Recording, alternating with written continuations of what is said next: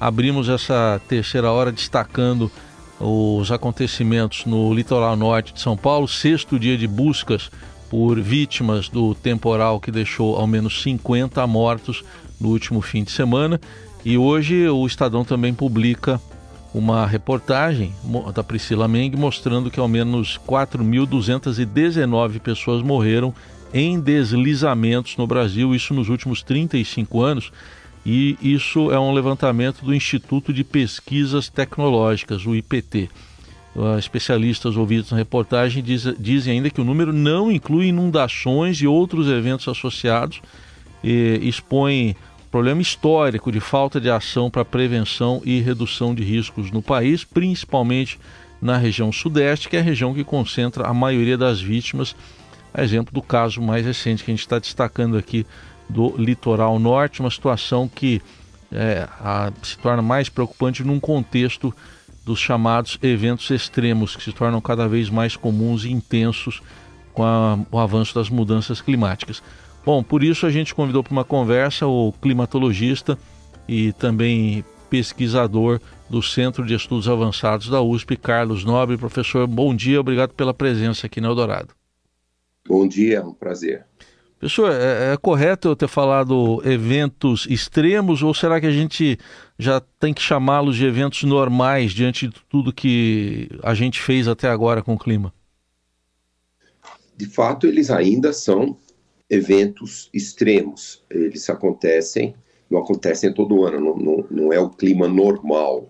Mas, como você bem já falou, esses eventos é que antes talvez acontecessem uma vez a cada 50 ou 100 anos. Hoje, eles já estão acontecendo uma vez por década, uma vez a cada cinco anos. Então, esse, de fato, é um, um efeito do aquecimento global. Isso está acontecendo em todo o planeta e tem acontecido muito no Brasil, principalmente nos últimos anos. O, o número desses eventos é, tem subido, por exemplo, nos últimos 50 anos, essas chuvas muito intensas já cresceram cerca de 50%. Então, nós temos realmente que nos prepararmos que esses eventos só aumentam, só aumentam enquanto o planeta continuar aquecendo.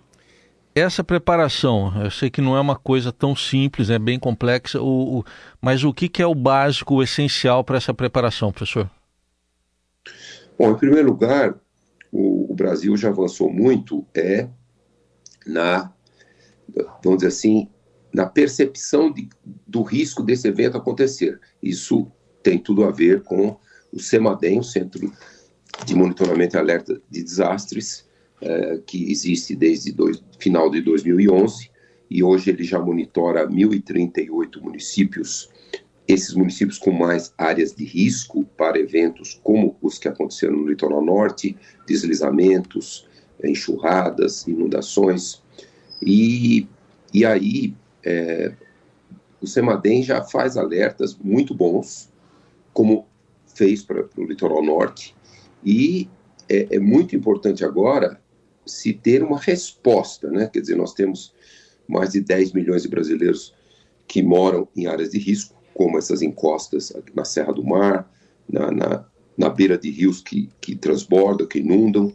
Então, é importante agora ter uma ação de resposta. Né? Então, imediatamente é fundamental esses alertas serem comunicados a todas essas populações e áreas de risco na iminência do desastre, por exemplo, com sirenes. Né? Nós temos muitos municípios no Brasil, como Santos, como, como Rio de Janeiro, os municípios da região serrana do Rio, Petrópolis, Teresópolis, Nova Friburgo, Vitória, Salvador, onde já existem sirenes há muitos anos e quando a Defesa Civil diz, é, faz o alerta, ela liga as sirenes e as pessoas todas já estão educadas para, para onde ir.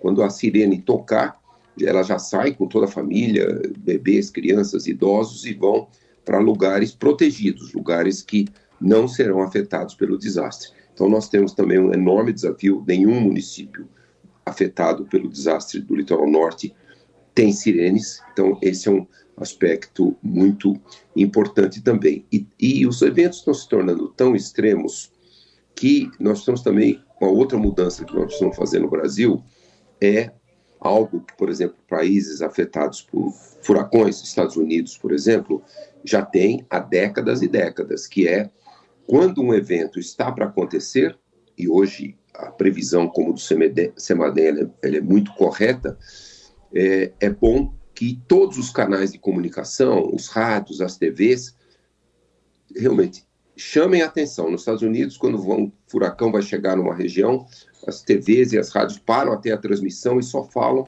daquele evento. Então, nós estamos realmente.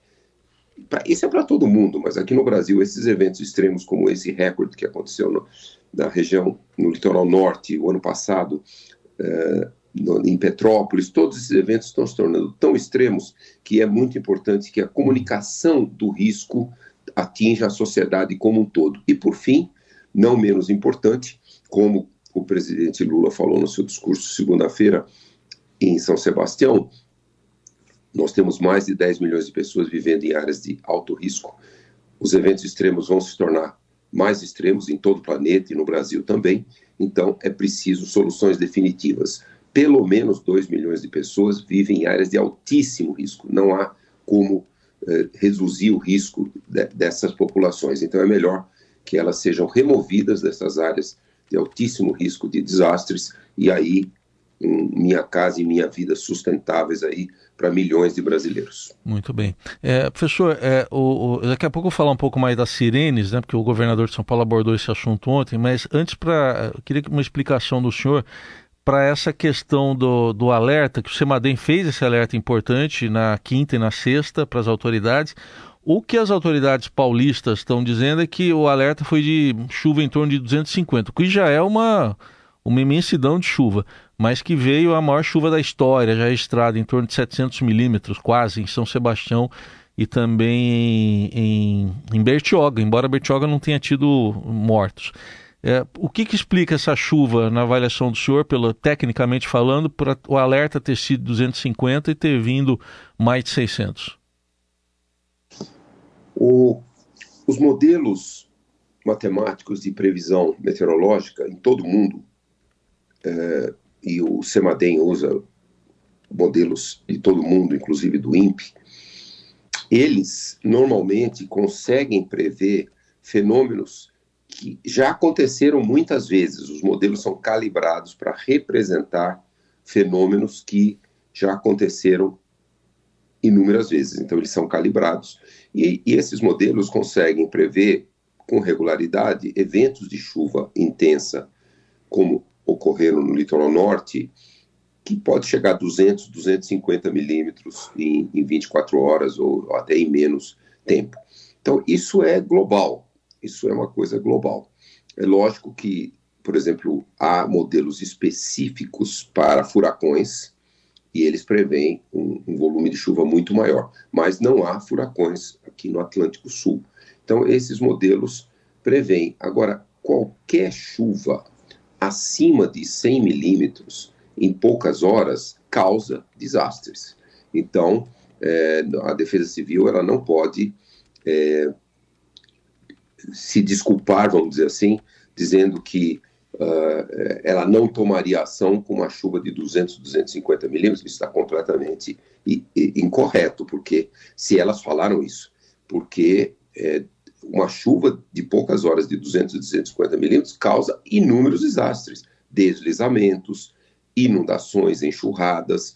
Então, é, é essa é, é, não, qualquer chuva acima de 100 milímetros em poucas horas, ela tem que ser um alerta. As populações vão estar em risco. É lógico que esse foi um recorde de medidas de, de, chuva em poucas horas em todo o Brasil, mas o alerta foi dado de forma absolutamente correta. Já desde a sexta-feira eh, pela manhã, o CEMADEM alertou a Defesa Civil Federal, a Defesa Civil do Estado de São Paulo. Depois, durante o sábado, ele foi mostrando a seriedade, e aí no sábado à noite o alerta virou altíssimo risco, e quando o alerta entra em altíssimo risco, uh, as defesas civis realmente têm que ter uma ação imediata de retirar as pessoas que moram em áreas de risco. Muito bem. Agora, para explicar um pouco mais essa questão das sirenes, ontem o governador Tarcísio de Freitas reconheceu aí uh, que precisa melhorar essa comunicação. O senhor bem destacou aí o que, que precisa ser feito agora ele falou exatamente isso que o senhor está falando, levar para saber para onde levar as pessoas, ter treinamento. E eu percebo é, que fica muito na mão do cidadão. A Defesa Civil fala assim: ó, oh, você pode se cadastrar, você pode para receber SMS, você pode baixar um aplicativo. É, o senhor diria que além da questão das sirenes, falta uma, um serviço mais proativo? É, um, aquele modelo antigo do carro com alto-falante já ajudaria mais do que simplesmente avisar dessa forma? Olha, tem vários municípios também que a Defesa Civil sai com carros com alto-falante, que é equivalente à sirene. Uh, sirenes às vezes são melhores, uh, no sentido de que é, a sirene ela é fixa e, e ela é, funciona com bateria, quer dizer, pode cair a eletricidade, elas são acionadas por, por, por ondas de rádio, quer dizer, no, no, a Defesa Civil dispara sirenes, como, por exemplo, municípios do Rio, Petrópolis, Teresópolis, Nova Friburgo, Rio de Janeiro, Santos e outros, e outros locais, Salvador, Vitória, tem, tem vários municípios, mas também tem defesas civis que saem com os veículos com som, uh, então isso é, isso é muito importante porque as pessoas quando estão dentro de casa, e veja bem, os, esses eventos que matam mais gente, como aquele de 2011 na região serrana do Rio, que matou mais de 900 pessoas, esse agora no litoral norte, as chuvas são de madrugada, as chuvas são de noite e de madrugada. Então, a maioria das pessoas, das famílias, estão dentro de casa, muitos, para não dizer a maioria, dormindo.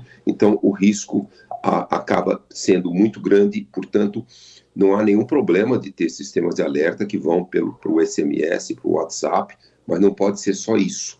Uh, a gente já tem visto, por exemplo, na, o evento que matou 130 pessoas em Recife em maio do ano passado, a Defesa Civil de Recife mandou um, um SMS para mais de 30 mil pessoas e ainda assim houve um grande número de mortes. Então é muito importante, é, é, assim, a gente fazer, fazer uma, uma analogia é como uma ambulância com sirene. Você não faz uma ambulância andar na, na rua, na estrada, sem sirene. Então, é, é, muito importante esses eventos terem ou carro de som ou sirenes, mas tem que ser uma coisa que acorde todo mundo, que chame atenção.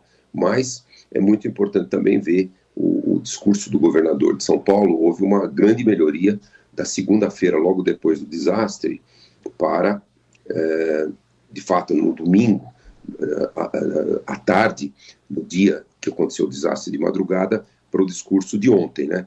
Ele, no discurso é, de domingo, ele nem mencionava o Semadem, ele nem mencionava que São, São Sebastião tinha 12 pluviômetros automáticos do Semadem, essas cidades todas têm 44 pluviômetros, tem todo o mapeamento das áreas de risco. E isso foi lá no domingo. E já ontem o discurso dele mostrou que ele entendeu bem o que tem que ser feito, as sirenes, a educação, os locais onde essas pessoas têm que se deslocar quando a sirene tocar. Então, houve uma grande melhora no discurso do governador de domingo para uhum. ontem. É, professor, o que a gente tem visto aí, é, além desse seu relato também, todo um problema social, especialmente no litoral norte de São Paulo, nesses últimos, nessas últimas décadas, com essa população mais pobre sendo jogada ali para as encostas, né? nos condomínios que foram construídos. A gente pega Rio Santos, de um lado estão os condomínios, e do outro, de frente para o mar, e do outro, a população ali jogada é, para as encostas, e que exatamente muitas dessas pessoas trabalham nesses condomínios, né? prestam serviços lá. É, como abordar essa questão social envolvendo habitação eh, para novos empreendimentos, futuros empreendimentos, levando em conta os trabalhadores. Como é que isso deve ser tratado na visão do senhor pelos empreendedores, pelas prefeituras também? Um, um grande desafio, sem dúvida.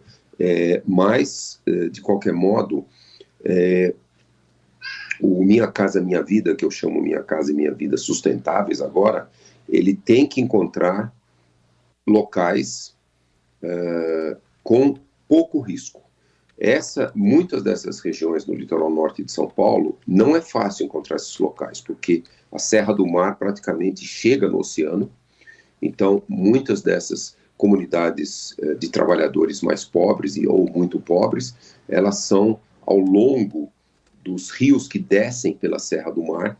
Então, ali o risco é terrível: risco de enxurrada, risco de inundação dos rios e risco do deslizamento, que é exatamente o que nós vimos em, em centenas de deslizamentos uh, que aconteceram agora nesse, nesses episódios. E uh, ao longo de muitas e muitas décadas, o setor imobiliário foi tomando conta daquela área com menos risco, mas o risco não foi zero. Em todos aqueles condomínios de, de populações, eu diria, bastante ricas, eh, vários desses condomínios foram totalmente inundados, eh, ou grande parte dos condomínios foram inundados, e as pessoas, não houve nenhuma morte por, porque a inundação ela vai subindo eh, a água relativamente devagar e, e, as pessoas saíram, inúmeras pessoas desses condomínios, elas saíram, abandonaram suas casas e subiram para umas partes um pouquinho mais altas dos condomínios e ficaram lá mais de dia.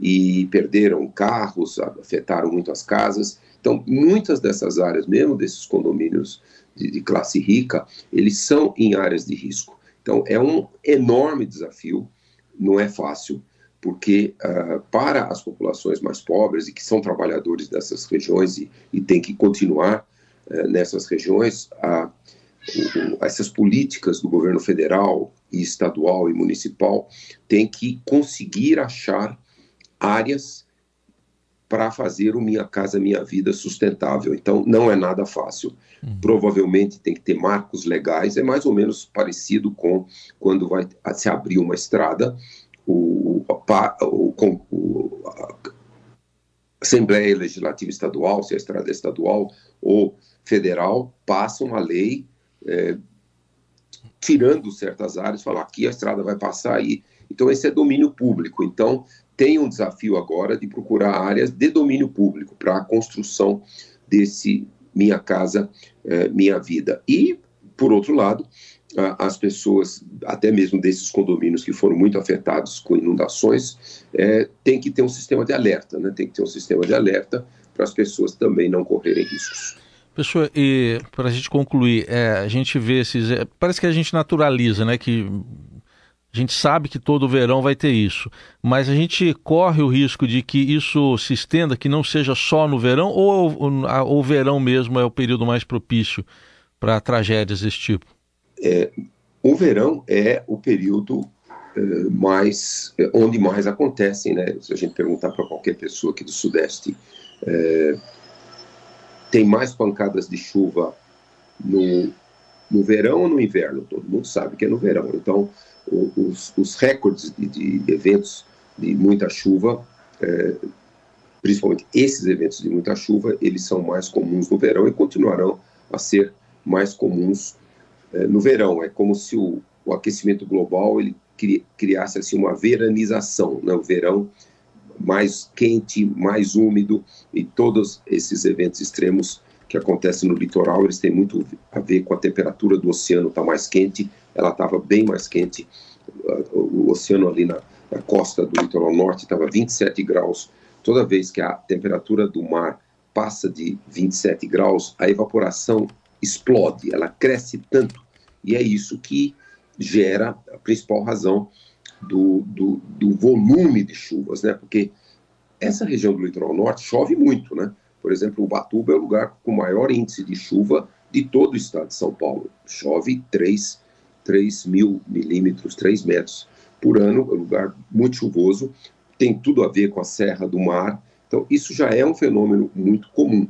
Mas quando a água está muito quente, como está agora, aí quando tem um, um, um, sistema meteorológico que empurra o vento contra a Serra do Mar, que foi exatamente o que aconteceu, traz uma grande quantidade de umidade, muito maior. Uhum. E esse é um fenômeno relacionado com o aquecimento global que vai, vão ocorrer cada vez mais é, frequentemente. Então, é, mas isso não elimina, nós já tivemos inúmeros é, eventos extremos também, que não são exatamente nos meses de verão. Eles podem começar a acontecer em outubro e ir até é, março, abril. Já houve eventos no Rio de Janeiro em abril e, excepcionalmente, já houve até eventos no inverno. É mais, é mais incomum, é menos provável, mas o aquecimento global modifica o clima de todo o planeta e eventos extremos acontecem também em outras partes do ano, não necessariamente só no verão. É, eu lhe perguntei isso até por causa de uma declaração que foi recente, o senhor deve ter acompanhado do bispo lá de Petrópolis, o Dom Gregório Paixão, que disse que no Brasil a gente vive o que ele chamou de síndrome do, do céu azul, quer dizer, quando tem esses desastres, todo mundo fala neles, e a gente deve incluir a imprensa nisso também, o senhor mesmo destacou isso, e depois o céu fica azul, parece que todo mundo esquece. Então precisamos pensar mais é, nesses desastres quando o céu estiver azul também, professor. Sem dúvida, sem dúvida. Acho que nós temos que aprender muito, por exemplo, com o Japão. Né, o Japão tem o, o melhor sistema de resposta a um desastre que não existe nenhuma maneira de prever até hoje pela ciência, que é o terremoto. Terremoto, nenhum lugar do mundo consegue prever terremoto, como nós vimos agora na Turquia e na Síria. O Japão também. O Japão é um país muito afetado por terremoto. Então, ninguém sabe quando um terremoto vai ocorrer. Todas as populações japonesas são super treinadas quando a criança entra na escola com 5 anos, já começa a ser educada para responder aos terremotos. Começou a ter a vibração do terremoto, todas as pessoas já sabem para onde ir, para onde correr, para onde se proteger, então, de fato, o aquecimento global está tornando, aumentando tanto o risco que nós temos que ter essa postura, né? Quer dizer, não pode ser o, o céu ficou azul depois da chuva, uh, pronto, esquecemos, não vamos nos preocupar. É como no Japão, depois do terremoto, o, o, não tem mais terremoto, às vezes pode ser anos e anos e anos, décadas sem terremoto, mas toda a população é treinada. No Japão, por exemplo, toda a população faz exercícios de como no momento que a sirene dispara para onde que eles têm que ir todos os anos, várias vezes por ano, sem terremotos. Então, essa questão educacional, considerando que esses eventos extremos, principalmente nas regiões muito, muito vulneráveis, como a região serrana do Rio, como o litoral norte de São Paulo, como grandes cidades como Salvador, eh, Santos, Rio de Janeiro, todas na Serra do Mar, isso tem que se tornar quase que uma coisa obrigatória que tem que começar até mesmo no sistema educacional. As crianças entrando na escola, elas têm que ser, come, começar a ser capacitadas a responder a esses desastres naturais. Muito bem, ouvimos aqui na Rádio Eldorado Carlos Nobre, climatologista e pesquisador do Instituto de Estudos Avançados da USP, que esse, com essa explicação muito clara aí desses acontecimentos cada vez mais frequentes como o de São Sebastião. Professor, mais uma vez, obrigado pela atenção. Até uma próxima oportunidade. Muito obrigado a você. Até logo.